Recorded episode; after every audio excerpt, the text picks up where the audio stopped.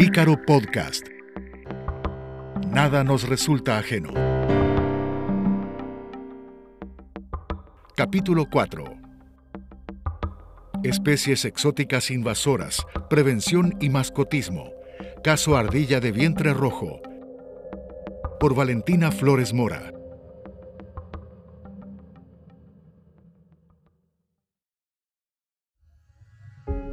Hola, bienvenidos a este podcast donde comentaremos una problemática de suma importancia que nos involucra a todos como sociedad. Las especies exóticas invasoras son una de las causas más importantes de pérdida de biodiversidad a nivel mundial. Se trata de plantas, animales, hongos o microorganismos que el ser humano lleva fuera de sus límites de distribución y que luego de establecerse invaden el nuevo ambiente. Están presentes en todo el territorio, incluyendo parques nacionales y otras áreas protegidas. Modifican los ecosistemas y son una amenaza para las especies en peligro de extinción. Además, producen pérdidas económicas enormes.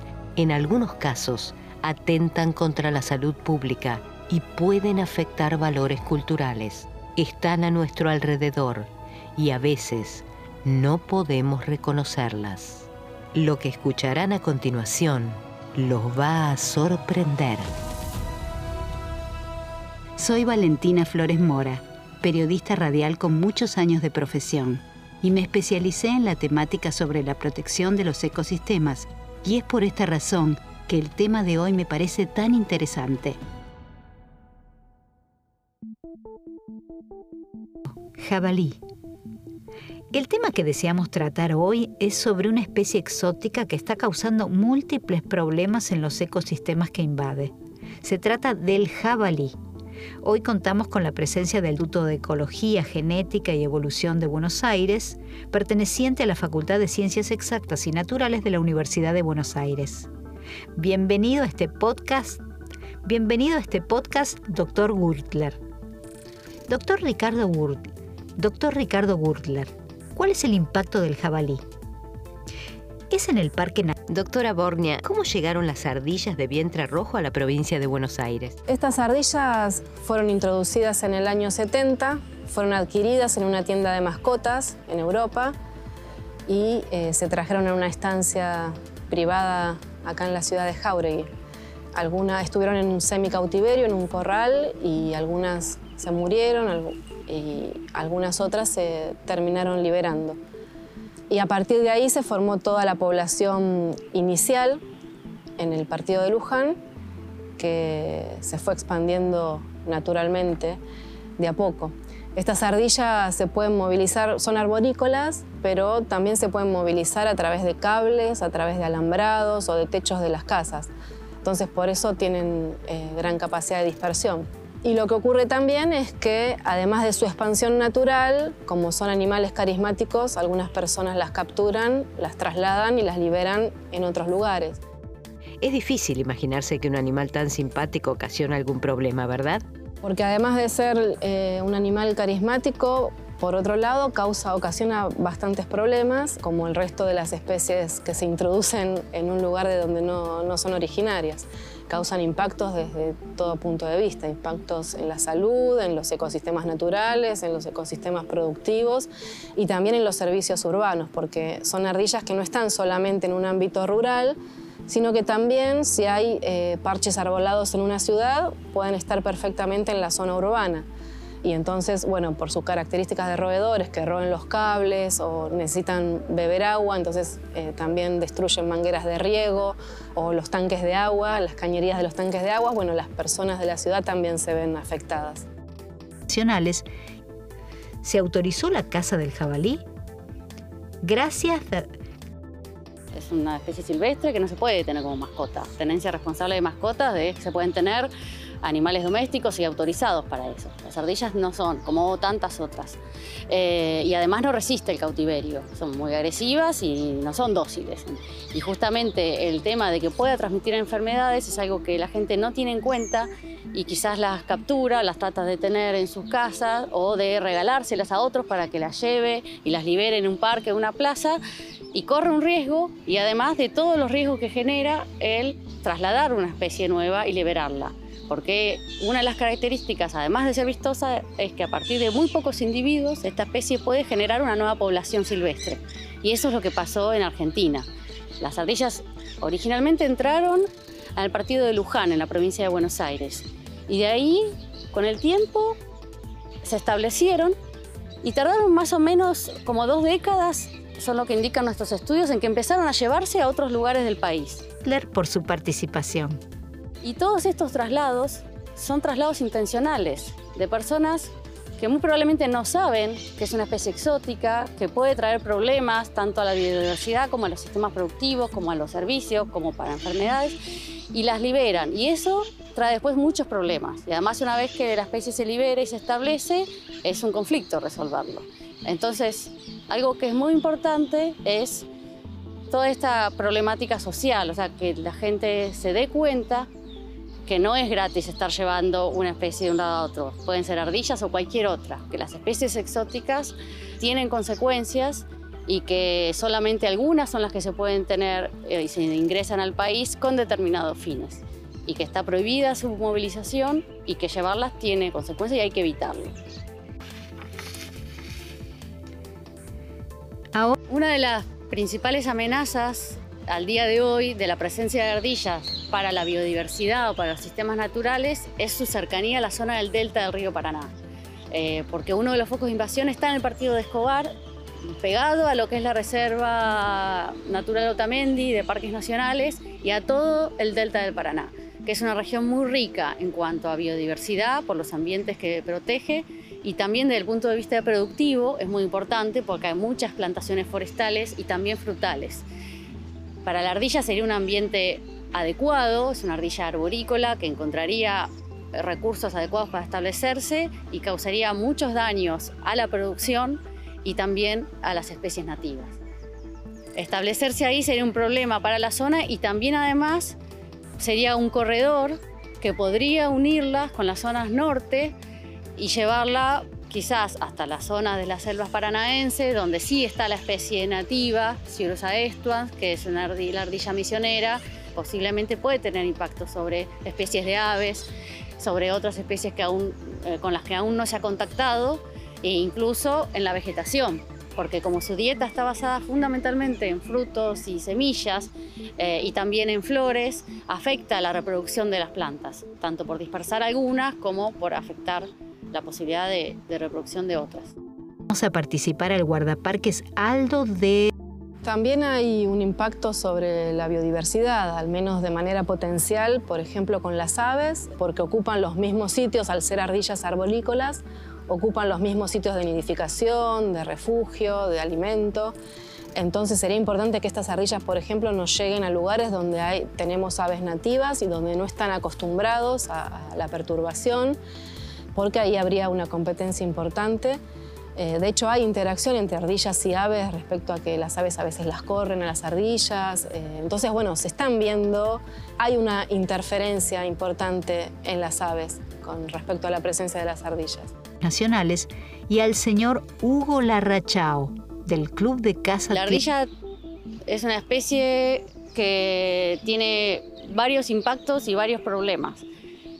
Los problemas que trae es, por un lado, como una especie nueva en un sistema natural, eh, modifica las relaciones que tenés en el sistema. ¿no? Es un, eh, un predador nuevo, una presa nueva, una especie que compite con otros nuevos. Entonces, eh, muchas especies se pueden ver perjudicadas de las especies nativas por la presencia de este nuevo roedor y también causa muchos problemas en sistemas productivos por el descortezado de los árboles, ya sean para plantaciones forestales, frutales o ornamentales, por el consumo de frutos y semillas y de flores, y también por el roído de plásticos, lo que trae para los sistemas de riego un montón de problemas, y también en cables de telefonía, de electricidad y de televisión.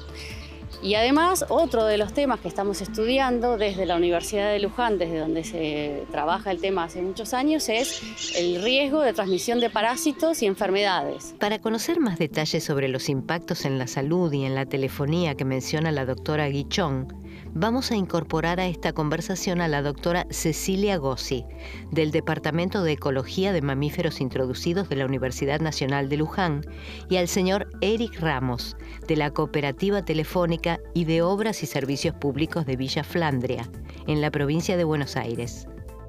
Doctora Gozzi, ¿la gente sabe de las enfermedades que puede transmitir la ardilla de vientre rojo?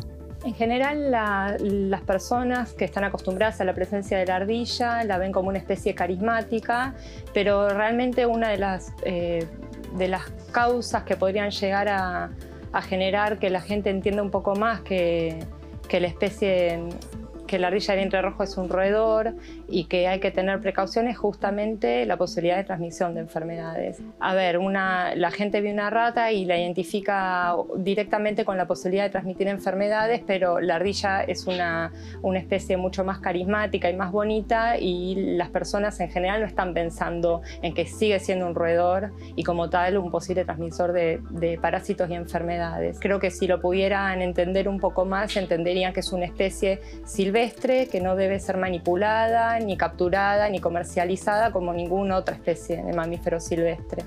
¿Alguna de estas enfermedades pueden transmitirse al ser humano? La leptospirosis es una enfermedad transmisible de, los animales al ser humano. Se sabe que las ratas son los principales reservorios de la bacteria y uno de los principales transmisores, pero muchos mamíferos silvestres y otros animales silvestres también pueden ser reservorios de leptospira interviniendo en la enfermedad, ¿sí? en la epidemiología de la enfermedad, siendo transmisores de la misma. De la oye. Para enfrentar el problema del jabalí. La ardilla de vientre rojo también puede llegar a ser hospedadores de ciertos parásitos, como algunas pulgas, este, que pueden llegar a generar o a transmitir bacterias que generen otras enfermedades. Todo esto de todas formas se está estudiando, todavía no tenemos datos concretos, pero podría llegar a suceder. Señor Ramos, ¿cómo impacta la presencia de la ardilla de vientre rojo a la red telefónica? Eh, la ardilla acá en la cooperativa telefónica de Flandria eh, impacta todo el tiempo, todos los días, eh, sin saber cómo ni cuándo, pero actúa. Y bueno, ocasionándonos siempre un gasto extra que cualquier cooperativa o cualquier prestador del servicio telefónico de internet dentro del país. Porque está todo el tiempo ocasionándonos roturas y otro tipo de factores que obviamente para nosotros es un costo y, bueno, hay un costo contemplado que, tenemos que tener a comparación del resto, ¿no? Y se necesitaban decisiones urgentes. Esto sucede. Y la ardilla lo que hace es eh, roe los cables, más que nada. Es parte de su, de su naturaleza, ¿no? Para que sus incisivos no, no sigan creciendo, si no muere. Entonces el plástico, que es la cobertura con el cual están cubiertos los cables que, se utiliza para el servicio que damos nosotros, eh, es como que les calza justo y es un material que les queda muy bien y lo utilizan todo el tiempo para roer, ¿no? No lo comen, obviamente, pues no comen plástico las ardillas, pero, pero el tema está por ahí, entonces están todo el tiempo girando sobre el tendido nuestro, eh, haciendo su, naturaleza, ¿no?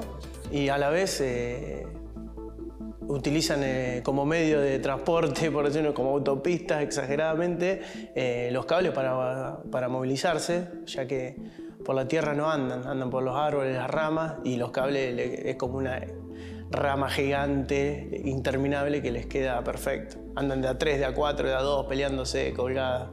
¿Te dio así, Aldo? ¿La actividad está reglamentada? Nosotros hemos hecho un montón de pruebas, ponerle grasa a los cables, pintarlos de colores, hacerle embudos para que no puedan caminar por el cable y tengan que volver, tratar de, como encerrarlas en un lugar para que no se sigan propagando, porque el cable es un medio de, locomoción para ellos increíble. Entonces también para que no avance desde Jauri hacia otros lados. Bueno, eh, obviamente cualquier cosa de todas las que se hicieron, que fueron miles, fueron en vano. Las tipitas están y cada vez crecen más, y cada vez hay más, y cada vez hay más daño. Señor Larrachao, ¿cómo... Con el tiempo ya muchos de los, de los cables utilizados de cobre se van quedando obsoletos o el problema también que hay eran cables que no eran especiales porque no estaban pensados para un roedor. Entonces el cable fue teniendo deterioros, eh, se le hacen unos agujeros gigantes, empieza a entrar agua, de eso empieza a que todo el cable tenga agua. Eh, obviamente que la telefonía no tiene corriente, pero tiene una leve inducción y bueno, no empieza a andar, se empieza a sulfatar todo porque es cobre, no anda nada, no anda internet, no anda teléfono, deja zonas sin nada. Entonces hay que empezar a reemplazar. Se reemplazó en un momento algunos cables por cable de cobre antirroedor, pero ahora lo que estamos haciendo es reemplazarlo por fibra antirroedor. Señor Larrachao, usted como casado. La fibra común vale un dólar 20, un dólar 30 el metro y la fibra antirroedor que nosotros mandamos a pedir eh, vale un 80, 1,90. Hay, un, hay una gran diferencia. ¿eh? Por metro, imagínate que acá hay que poner kilómetros de fibra, ¿no? Más allá. Y todo, todos los elementos que se utilizan afuera, nosotros, todos tienen un costo extra más o menos de ese tipo, de ese porcentaje, por que se eligen antirroedor todo, todos los cables que nosotros usamos, no solo la fibra, ¿no? Cables que, el, cable que va a la casa del abonado, un cable de red que se hace, un cable de una... También damos aéreo, entonces los cables que bajan de las antenas también tenemos que poner antirroedor porque nos han comido hasta... han roído hasta las antenas que están arriba, altas. De ser parte de este proceso. Sí. Nosotros tratamos de, cuando vamos también a la casa de los abonados, que a veces tienen problemas, es por la ardilla. Algunos no te creen, algunos no lo pueden creer, quedan asombrados y otros no le dan importancia. Acá uno puede trabajar de alguna manera eh, explicándole a la gente, diciéndole que ocasiona gasto, que quizá tiene un servicio que podría valer un poquito menos, pero los costos de, los elementos que utilizamos son, son más caros, entonces quizás hay que ponerle un puntito más a la cuota o al servicio que paga, pero bueno, básicamente es eso. ¿También las ardillas de vientre rojo afectan a otros servicios en la zona? También nos pasa que a veces quedamos sin luz. nosotros hacemos lo que podemos, pero eh, la cooperativa eléctrica también hace lo que puede, que es otra cooperativa, no tiene nada. No somos la misma, somos distintas, pero también tienen los mismos problemas que nosotros. Y afecta en sí, termina afectando, nos termina afectando a todos. Un día te quedas sin teléfono, otro día te quedas sin luz. Quizá hay un mes que no pasa nada, pero siempre pasa algo en realidad, ¿no? La gente muchas veces no los ve a los problemas que, pasa. En, realidad no los ve, no se da cuenta. Eh, salvo a alguien que le haya pasado específicamente algo grave, eh, le ha pasado a gente que va llena la pileta con la manguera, que acá es muy común, y deja la manguera afuera y por allá encontró un agujero en la manguera. Es una tontería, pero en una manguera en una casa. A nosotros con los cables, imagínate. ¿La ardilla de vientre rojo afecta a alguna otra actividad productiva? En forestaciones, por ejemplo, recién se están haciendo los primeros estudios, pero em, bueno, se ha encontrado que hay pérdidas de volumen de madera, por ejemplo, en pino y en eucalipto entre el 20 y el 30% y eso bueno, a la larga hace que el productor tenga que vender eh, menos su, producción o inclusive cambiar de destino, algo que puede ser utilizado para madera, por ahí lo destina a papel y entonces bueno, eh, está siendo afectada su producción. Parques trabajando en equipo. Y las ardillas eh, descortezan por distintos motivos. Uno de ellos es para confeccionar el interior de los nidos que con el descortezado hacen como un deshilachado y una viruta y eso lo usan para armar la camita de las crías. Pero después también pueden quitar la corteza para obtener savia o, algún insecto que quieran comer, también como marcas territoriales, eh, por distintos motivos. También en algunos casos si el descortezado es total, es decir, que anillan todo el, el tronco o la rama, bueno, eso termina secando esa rama o inclusive el tronco y y bueno, si se trata de especies comerciales de importancia forestal, y bueno, puede causar bastantes pérdidas económicas porque se pierde volumen de madera que se puede comercializar. El parque se cazan jabalíes, pero igualmente el parque es distinto a un coto de caza, ¿verdad? Por el momento no tenemos estudios cuantificados de, los daños que produce en, pérdidas monetarias. Hemos intentado, pero es muy difícil. hasta ahora, en general, son eh, estudios cualitativos de, qué es todo lo que gastan. Pero sí se sabe que, no sé, en una granja avícola que tiene el sistema para mantener la humedad del criadero, tiene muchísimos problemas con el riego, están todo el tiempo parchando. Si tienen una plantación de frutales, consumen, muerden un poquito cada fruta y eso hace que después, aunque no pierdan toda la fruta, ya no pierde el valor comercial. Con la madera también trae problemas y después no se pueden aprovechar todos los fustes para madera. Entonces eh, son distintos eh, tipos de problemas.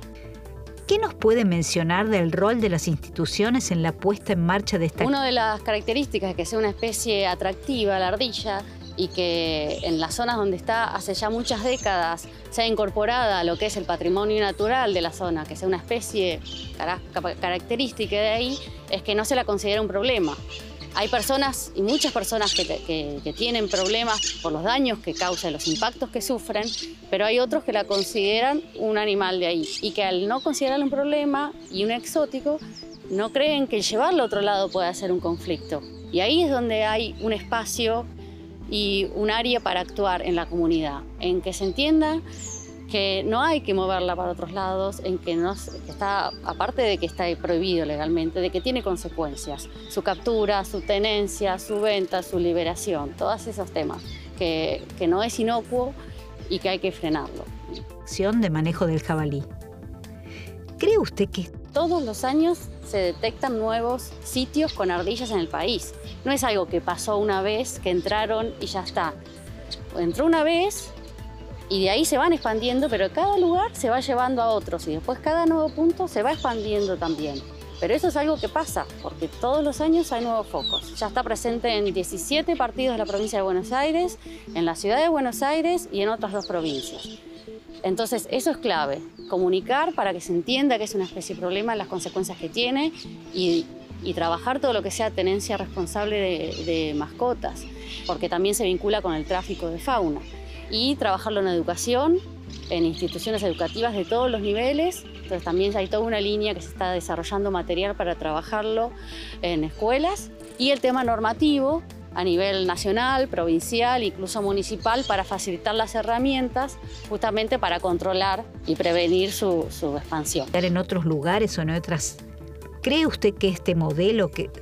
Vamos de nuevo. Una de las cosas que es eh, importante para poder conocer lo que está pasando con las exóticas en el país y poder actuar en consecuencia o tomar medidas es saber qué especies tenemos y en qué lugar están, volcando toda la información en un mismo sitio.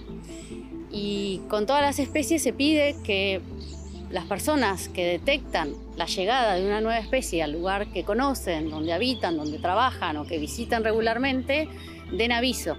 Den aviso informando sobre la ocurrencia de una nueva especie. Con el tema de ardillas, nosotros eh, lo que armamos es una red de alerta temprana en donde lo que pedimos es que las personas que empiezan a ver la presencia de ardillas o que ya las ven hace tiempo pero no sabían que era importante informarlo y que se sepa que esa especie está presente ahí, eh, dé aviso, dé aviso a la red nacional y, y al Sistema Nacional de Información de Especies Exóticas. Quiero expresar mi más ferviente agradecimiento a las doctoras que han intervenido en este podcast, así como al señor Ramos. Muchas gracias. Bien, nos acercamos al final de este episodio. Tendremos más podcasts que tratarán desde otros ángulos esta problemática que nos involucra como sociedad. La prevención, el mascotismo y la introducción de plantas ornamentales, los impactos económicos severos y sobre el patrimonio cultural y la vida de los pueblos indígenas, cómo se pueden manejar estas especies exóticas invasoras. En fin, un conjunto de enfoques que estamos seguros interesarán a ustedes. Este es un podcast de la Organización de las Naciones Unidas para la Alimentación y la Agricultura y el Ministerio de Ambiente y Desarrollo Sostenible de la Nación, con el apoyo del Fondo para el Medio Ambiente Global en el marco de la Estrategia Nacional sobre Especies Exóticas Invasoras. Ingresa a ambiente.gov.ar, busca especies exóticas invasoras, accede a más contenidos. Sé parte de la Estrategia Nacional para minimizar su impacto. La acción ambiental es ahora. Soy Valentina Flores Mora. Los espero en la próxima entrega. La serie Podcast Especies Exóticas Invasoras es una realización original de Ícaro Producciones para la Organización de las Naciones Unidas para la Alimentación y la Agricultura, FAO, y para el Ministerio de Ambiente y Desarrollo Sustentable de la República Argentina.